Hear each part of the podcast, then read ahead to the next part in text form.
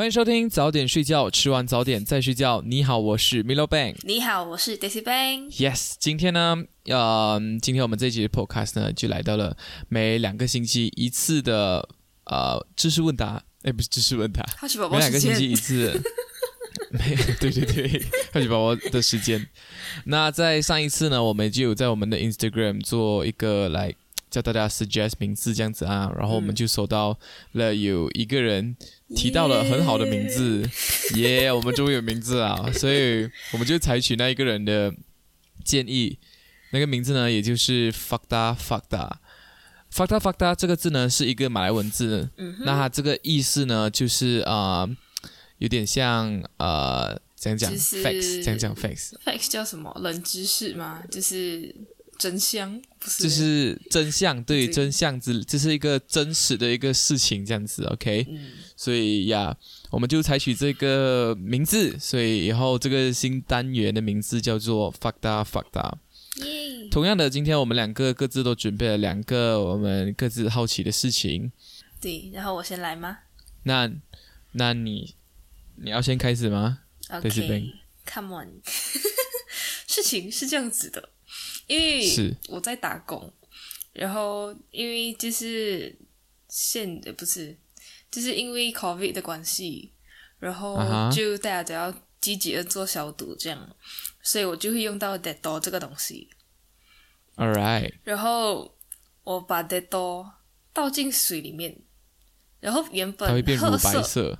原本褐色的 Dettol 变成白色，然后我就很好奇，为什么呢？这一切究为什么呢竟是为什么呢？然后我就你要给我猜一下先嘛，还会不会是因为它里面的什么分子遇到水，然后产生氧化，然后才产生这样系列颜色吗？氧化是这样子的东西吗？对，是它是产生反应啦，对，它是跟碰到水有关系的。然后 OK，你有发现到 Dettol 它是一个油性或者比较水性的东西吗呃，水性啊，油性我不太知道哎，我没有摸过。？OK，我告诉你，事情是这样子的，就是如果啊你 Dettol 倒了，然后它的那个瓶口上面有残留一些的话啊，然后它流嗯嗯嗯。顺着那个瓶子流下来，然后可能刚好你所在的地方又比较干燥的话，它干了，它就会变得像油脂或者那种蜡质的东西干掉的时候那样，就是它会，嗯哼。它是一个呃比较乳油类的那种感觉，哼，乳油类，OK OK 所以它要跟水反应，它就需要让油跟水结合。要让油跟水结合，它就需要有乳化作用。是乳化作用，这是要有很强的碱是吗？哎，很强的碱。就是要有乳化剂。OK，乳化作用，你继续，你继续。对对对继续然后 Dettol 里面它的有效成分，有效的这个消毒成分叫做对氯歼嗯二甲苯酚，简称叫做 PCMX。Hello，好，对氯间二甲苯酚，大家不用太清楚，就叫它 PCMX 就 好了。What the freak？然后它的英文名字我也是，哎呀，不太知道要怎么念啦。然后为什么要让 Dettol 做成油性的东西呢？是因为呃，它的这个有效成分在水里面的溶解度很小，所以溶解度很小就是它很难完全溶解，它很难在水里面嗯嗯嗯，变得均嗯。匀呀。嗯然后所以它就要做成油状了，来让来让这个整瓶产品里面能够容纳足够量的这个有效成分。OK，嗯，所以就用乳乳油类来作为溶剂，所以这样子这个乳油类的这个 Dettol，它就需要有表面活性剂来让它来让这个浓缩的有效成分能够跟水做结合，然后成为一个可以消毒的东西。我现在有点担心，连我自己都听不太懂。是来会不会太理科啊？我们会不会我们节目好像每次都会扯到一点点的化学成分。有诶，我们上次有诶。上一次哦，上一次是没有啊。前一次我不是有讲那个什么防晒的东西，这样 OK，反正就是油跟水结合需要乳化作用。然后，所以你是讲那个整瓶 Dettol 里面有油，然后也有一个能够让油跟水产生乳化反应的东西，是不是对，没错。？OK，这样为什么是用油去去消毒嘞？因为那个有效的消毒成分，它比较溶于油，所以用用油去盛装这个有效成分。哦，OK，OK，OK，OK，OK，对，所以，嗯，哦，OK，OK，这样那个那个成分除了在 d e t o 上面，还有在什么地方会用到嘞？你是讲有效成分吗？对，有效成分，因为因为好像没有什么看，除了 d e t o 之外，像其他是不太有什么看到会用这样的东西，哎呀，这样的化学用用品用因为你。这种洗消毒成分也很多样吧，然后就是不同的公司、不同的性质选择不一样的产品这样而已。好，我一边啊，假装有在回答你的问题，然后一边在谷歌上面 search 好不好？可以，嗯哦，我现在看好像肥皂也有哦。肥皂吗？Skin disinfection 就是跟跟皮肤会接触的一些消毒。讲到 e t o 我就想到我那天有一个故事，因为嗯就是近期你，you know，疫情非常严重，然后我就有买 e o 嗯就在我宿舍想要，我就是在我宿舍想要啊、呃用 e t o 来消毒，嗯，然后呢就，然后那时候我就参考后面的数据，就想用几杯什么这样，然后就这样倒，然后水就掺得很稀。然后我这样子骂过后啊，骂完过后我就觉得好呛哦，那 e t o 味好浓哦，我想好后悔要倒这么多。然后就是那一次差点骂了地板过后，我整个房间很臭的都味，不是很臭啊，就讲太浓了啦。所以呀，看来以后要调好一下那个那看。来我们对于 e t o 心有灵犀。可是我是觉得得多味道是很安心的，就是感觉哦，我很干净。是是是是是，对消毒的感觉。嗯，可是你用久那个 Dettol 沙本块，你会觉得好像自己很，好像从医院回来这样，所以会来 有点太太那个味道，就是不够了，不够有那种亲切感的味道。有一种冷冰冰的感觉，对，还有点太正式那种感觉。真是。太 哦对，所以得多 就是那个有效成分，我现在查到，嗯就是它是呃比较多是用在清洁一些可能手术啊医医疗方面，清洁一些哦手术啊、医疗方面的一些用具，这样哦，对。是哦，OK，请着清理刀啊什么这样的剪刀啊，什么这样。哦，OK，OK，所以回归正题，为什么会从褐色变成乳白色？就是因为这个表面活性剂，它让呃这个 e t o 里面的油滴迅速的在水里面扩散，所以这整个嗯过程就是会乳化，然后因为一些物理的原因，就让它看起来白白的这样。乳化本来就白白了吧，没有什么，就是 读书都读到，就是乳化会变白色的呀。剧也不能够讲为什么是什么 cream 都是白色的哈？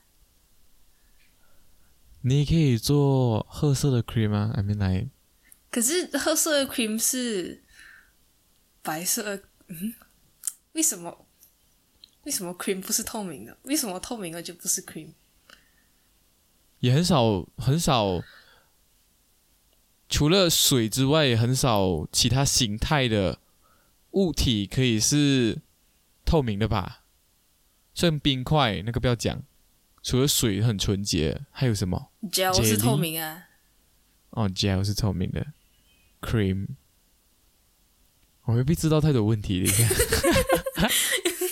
我们真是过于好奇了，太好奇了，好奇过度宝宝时间。过度好奇宝宝时间。OK OK very interesting like 嗯、这是一个从生活中发现一些趣事的一个一个一个一个一个课题。Yeah，、OK，那你从生活中发现了什么趣事呢？我这个呢转就会比较像是，我这个我今天这个要分享的东西就是嗯大家非常熟悉的酒精。OK。哦，呀，又来哦！我看我我跟你讲，你刚才讲你讲的 dead 多，我就想哈，我等一下要分享酒精嘞，就是又又来那种非常好像有点化学这样的感觉。我们今天化学特辑啊我们今天 我们真的是化学，我这个有点化学。化学物理，我这个有点化学物理。OK，那我们今天就涵盖三大科学喽。对，哎呦，讲真是可以的。等一下我跟你讲为什么。OK，OK，你知道酒精每个酒精饮品里面都有一个浓度嘛，对不对？嗯哼，你知道那个浓度代表什么意思吗？浓度代表酒精的含量，还是就是每次大家好像啤酒里面就有一些五 percent，然后 alcohol，不然就是 volume 这样。然后你懂是什么意思吗？OK，没关系，我来酒精的量没含量没？酒精含量哈。那我可以这边可以再跟你比较准确的讲，它那个代表什么东西、嗯。O k 那个东西呢也叫做酒精度，在英文叫做 alcohol by volume（ABV），OK，、嗯。所以它的它的符号通常都是 alcohol slash volume，OK，、啊，对，所以酒精度的定义就是在温度二十摄氏度时，每一百 ml 中含有多少的纯酒精体积。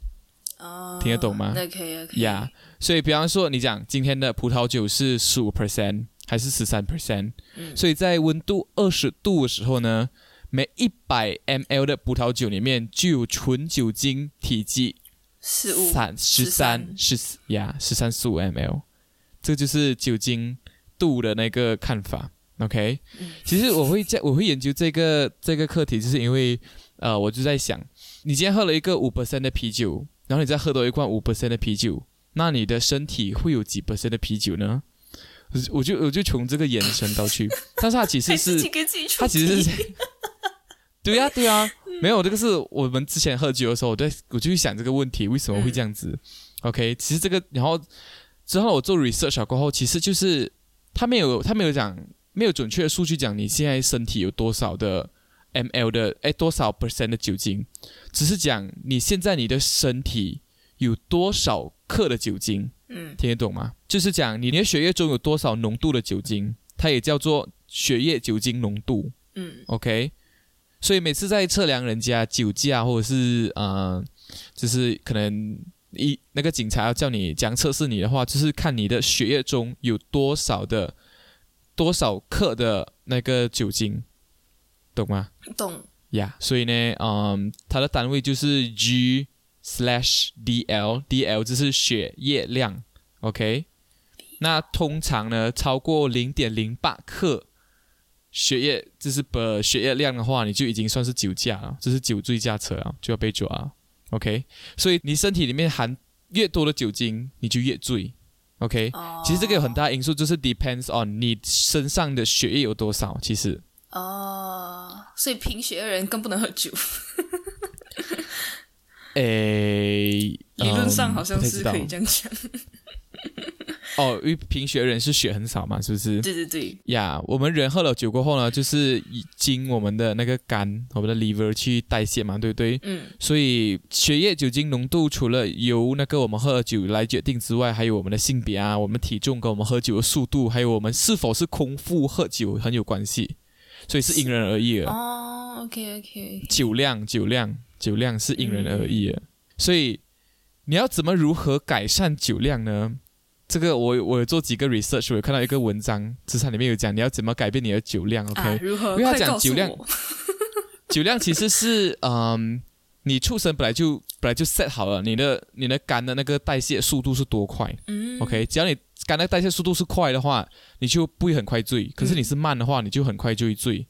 OK，那这个呢，也没有讲所谓真正的全酒量，就我喝多久才会导致啊、呃我酒量提升，而是你的肝比较耐磨去，你懂吗？哦，它比较被你 train 到比较耐磨去。耐磨是讲它的代谢速度变快，还是说它呀、习惯代谢？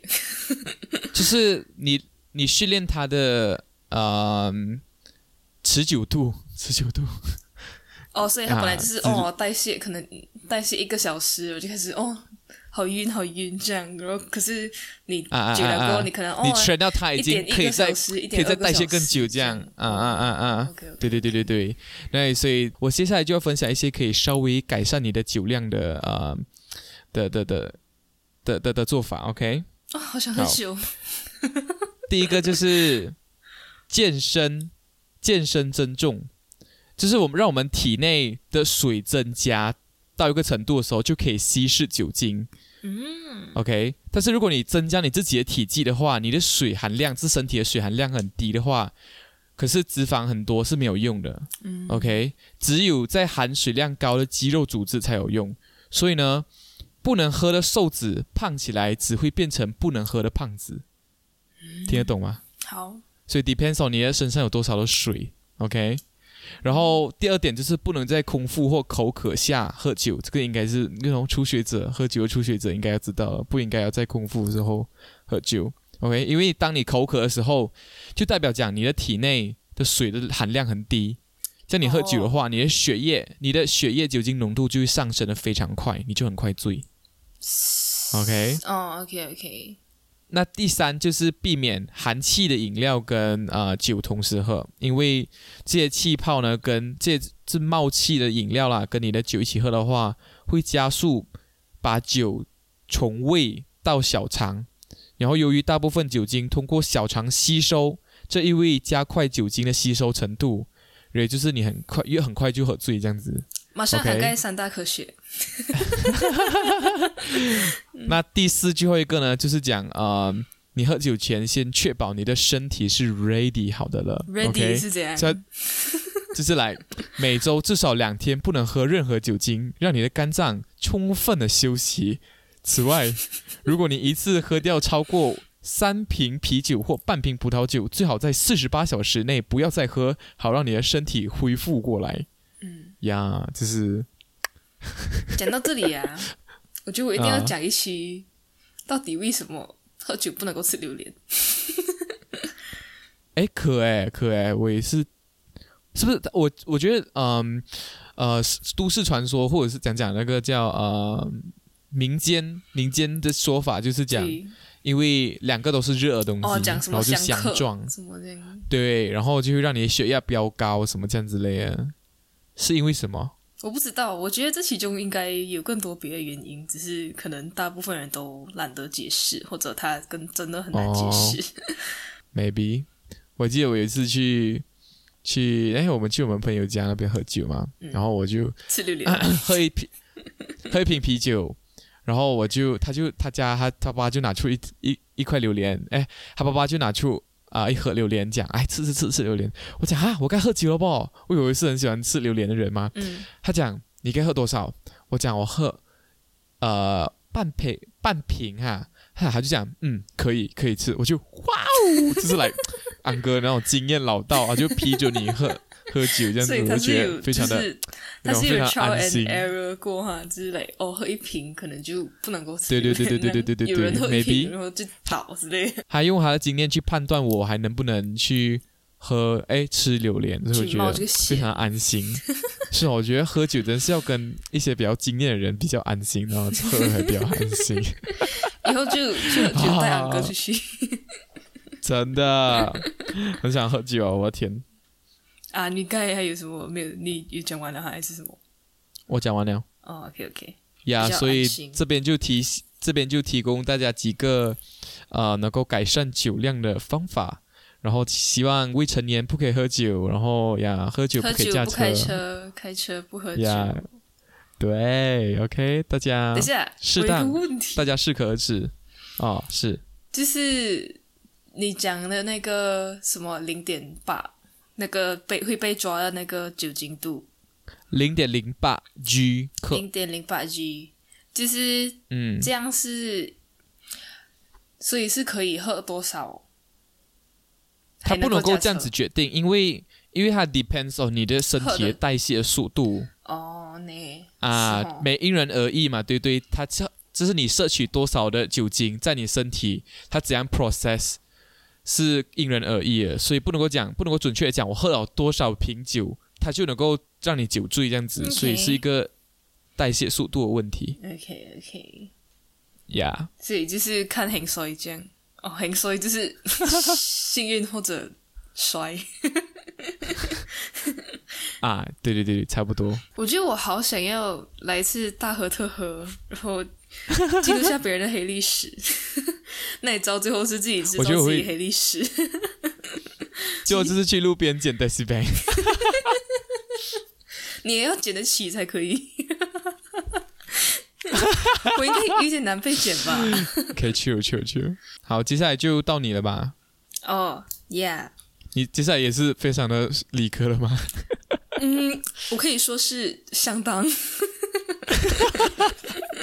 来来来来来 OK，事情的缘由是这样子的：有一天，来喽，又来喽！有一天我睡着，就是开着灯，就是我灯没有关睡着。哎呀，我知道这个什有么故为什么我要讲这么多次？哎呀，反正就是有一天我睡着，可是我的灯没有关，然后我醒来，我就很纳闷，就是我到底为什么开着灯还能够睡着？因为我有很猪的体质，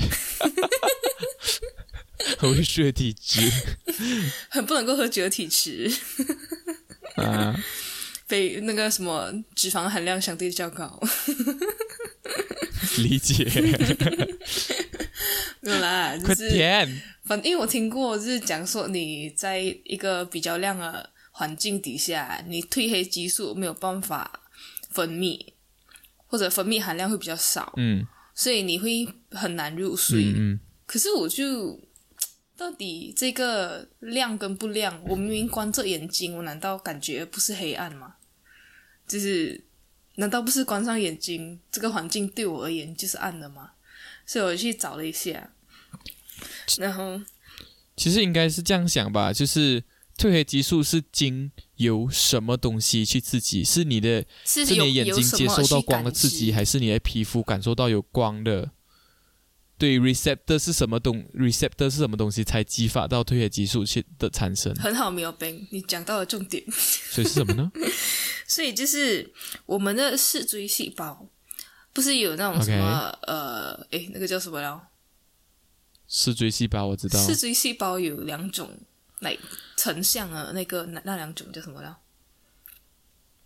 是啊，视紫红紫跟不是那个哈，不是那个，我找一下。视锥细胞跟就就是有两，我们在我们的眼睛里面呢有两种啊、呃视觉细胞，第一个就是可以感受到黑白的，的另外一个是呈现呀，另外一个是感受到光的颜色的呀。然后啊，对，反正对，就是有，两种。然后继续。然后，可是除此之外，我们其实还有另外一种视觉细胞，叫做非成像视觉细胞，然后它它简称叫 OK，IPRGC，英文叫做 intri intrinsically photosensitive retinal ganglion cells。硬念啊，硬念，来啊，来啊，OK，然后。，然后就是这个东西，它在你关上眼睛的时候，它也能够感知得到周围有光线，就是它的作用不是拿来哦成像了，而是就是感知光线嗯嗯嗯嗯这样。感光，感光。嗯嗯。然后它在眼睛里面的，它它这个细胞是在眼睛里面还是在哪里？就是跟视锥细胞在差不多的位置。黄点那边啊，黄点，黄点较为密集，可能。我在黄点成像呢、对，然后就它这里它接收到刺激了之后，它会传传递到，它会传递到视交叉上颌，我也不知道在哪里，不过反正就是有这么一个部位，然后这视交叉上颌，它就会传到你的。呃，松果体是分泌褪黑激素的一个部位，然后褪黑激素，它这个激素的作用，它不仅仅只是呃调节你的作息，也是嗯，它也是调整你的季节性的呃繁殖啊，然后还有一些抗氧化作用这样。然后之前是有传言讲说，因为褪黑激素它会影响你的那个作息嘛，然后现在很多人因为我们周围有很多蓝光啊，像这种手机光啊、电脑光啊，就是比较偏蓝光这样，然后就会呃，然后就会影响我们褪黑激素的分泌，然后会造成呃作息啊、身体什么的就是睡不不顺应不顺应大自然的规律，所以就会有可能觉得这个东西是造成癌症的 其中一个原因。可是，在很多的实验里面，在 Oh my god！现在这样看起来，就是呃有很有很多有出入的那种结果啦，所以还不能够证明什么这样。不过为了让我们的身体有一个规律的作息，大家还是比较建议在白天起床的时候，就去多接触一下那个自然光，就是多接触阳光、室外的光线，然后在晚上要睡觉之前，就尽量避免蓝绿光，这样。嗯，难怪我跟你讲，最近这几天我就我不是有跟你讲我睡不着什么这样，嗯哼，然后我之前就把我的手机放去比较远的地方，我就睡着了。我就想会不会是那个蓝光的原因？真的诶，我而且早上起来啊，如果你想要就是让自己睡不回去，你就看电话。哦，也可以讲是你看到你比较精神吧，是吧？你比较 active 照这样。就是有一种被刺激到的感觉，可是其实好像也不是很健康哦啊。哦不过就是如果你哦不看，你又很容易睡回去，可能会就是不准时什么这样。讲真，你你好像是睡觉还开着 WiFi 的人不是？嗯，以前我会关 Airplane，可是后来，诶，是咯，我到底为什么变成一个不关 Airplane 的人去哈？我觉得你不要关 Airplane，因为你还能够会接收到 call。可是如果你关掉 data，就会来人家接不到人家 message，可是还听得到人家电话。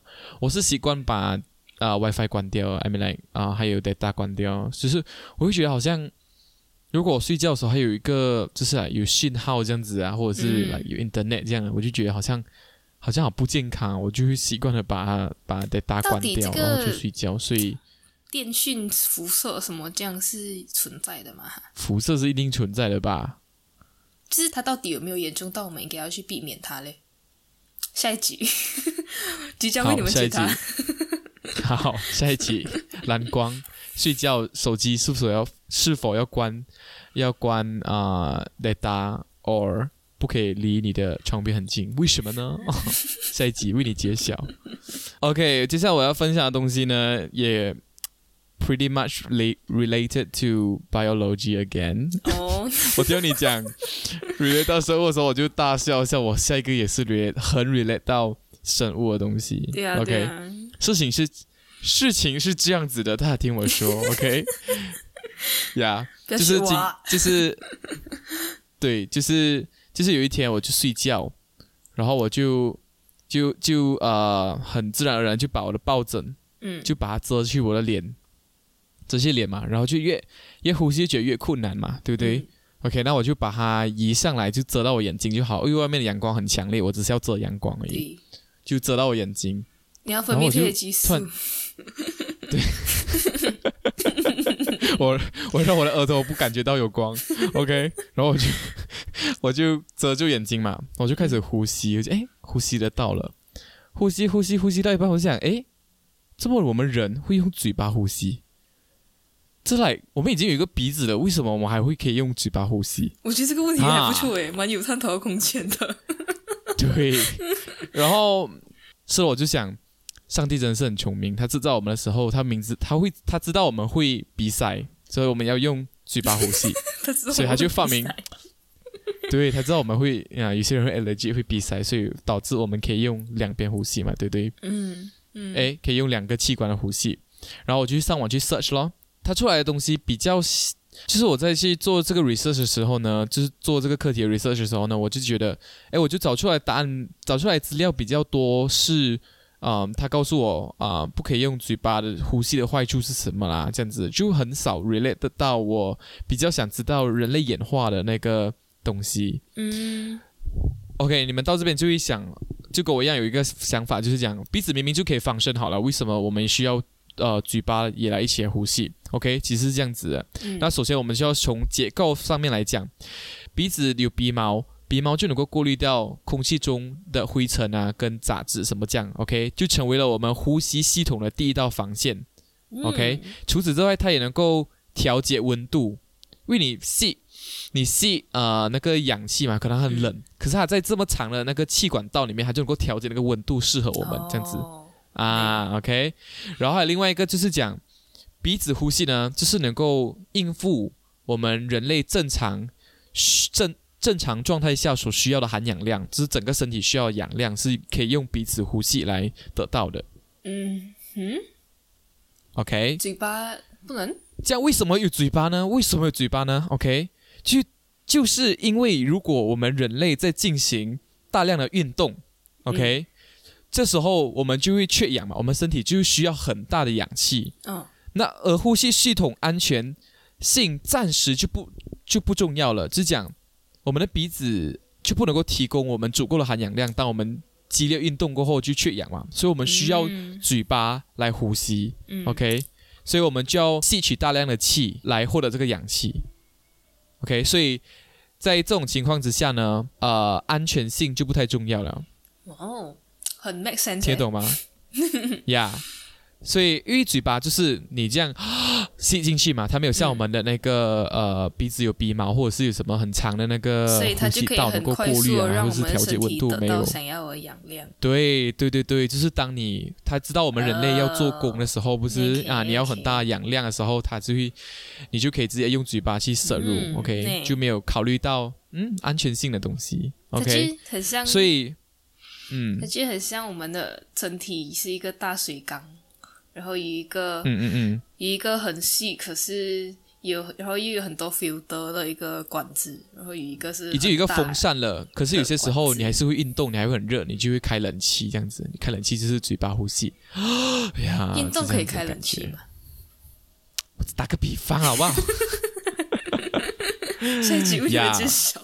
那所以，我这边也要再分享一下，为什么啊、在医学上面的医生们都不太鼓励我们用嘴巴呼吸。哦，是咯 OK，因为张口呼吸的话，这边这这边数据这样写啦，张口呼吸一定是被认为呃咽炎、跟扁桃体发炎、牙周炎跟舌炎的罪魁祸首，为它破坏了我们原有的口腔啊、是口腔微生态。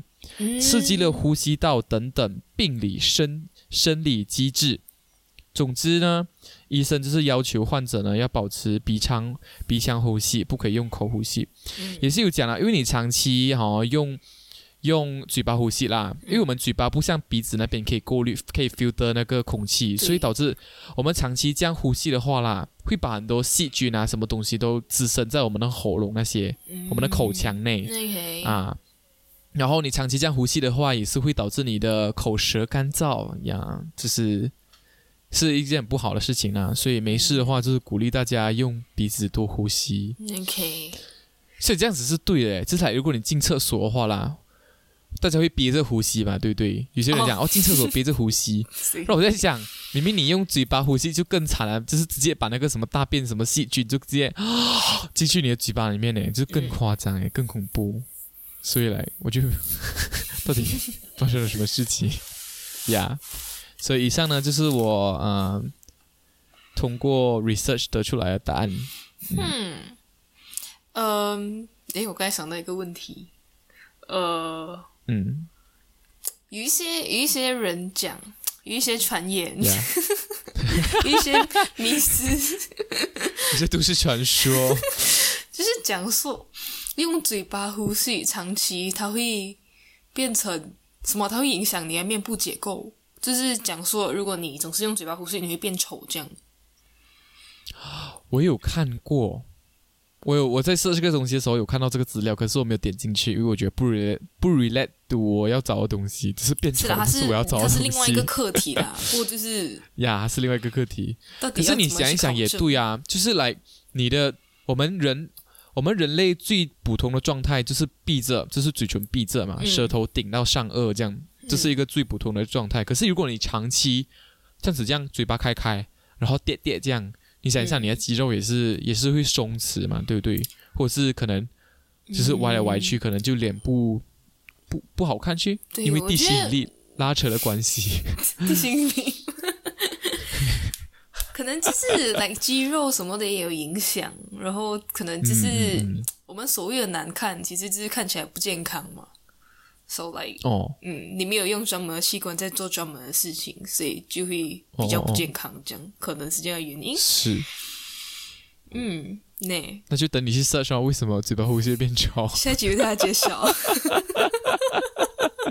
天哪，你已经埋了两个两个下集给自己越来越好奇。OK，我觉得回去是很好了，因为我们这样可以才可以更了解我们自己的身体跟周遭发生的事情，也更了解上帝为什么如此发明我们的身体结构。姐，也可以呼应我们的名字，呃，不是名字啦，也可以呼应我们的 slogan：过度好奇宝宝时间。呀所以很快的，今天的法大法大时间也就差不多来到尾声。你对这些法大法大有没有什么有没有感觉有什么同感呢？同感吗？就是来开灯睡觉，或者是嘴巴呼吸。没有，就是有时候可能你有想，可是你没有去 search，然后就听，哎，我也是这样觉得，就是为什么会这样子啊，，对，希望大家能够在听 podcast 时间，就是一边听一边娱乐自己，然后也同时可以得到资讯呀。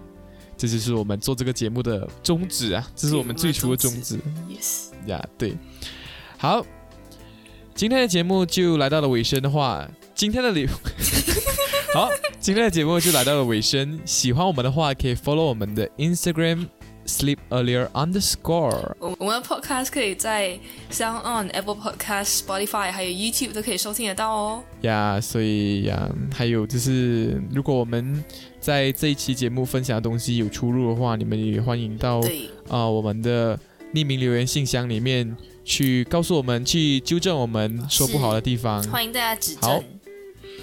是的，好，那就来到 slogan 哦，我们的结尾 slogan。我们法大法大是不需要取一个新的 slogan 啊？What the hell？会不会太多 bad 灯？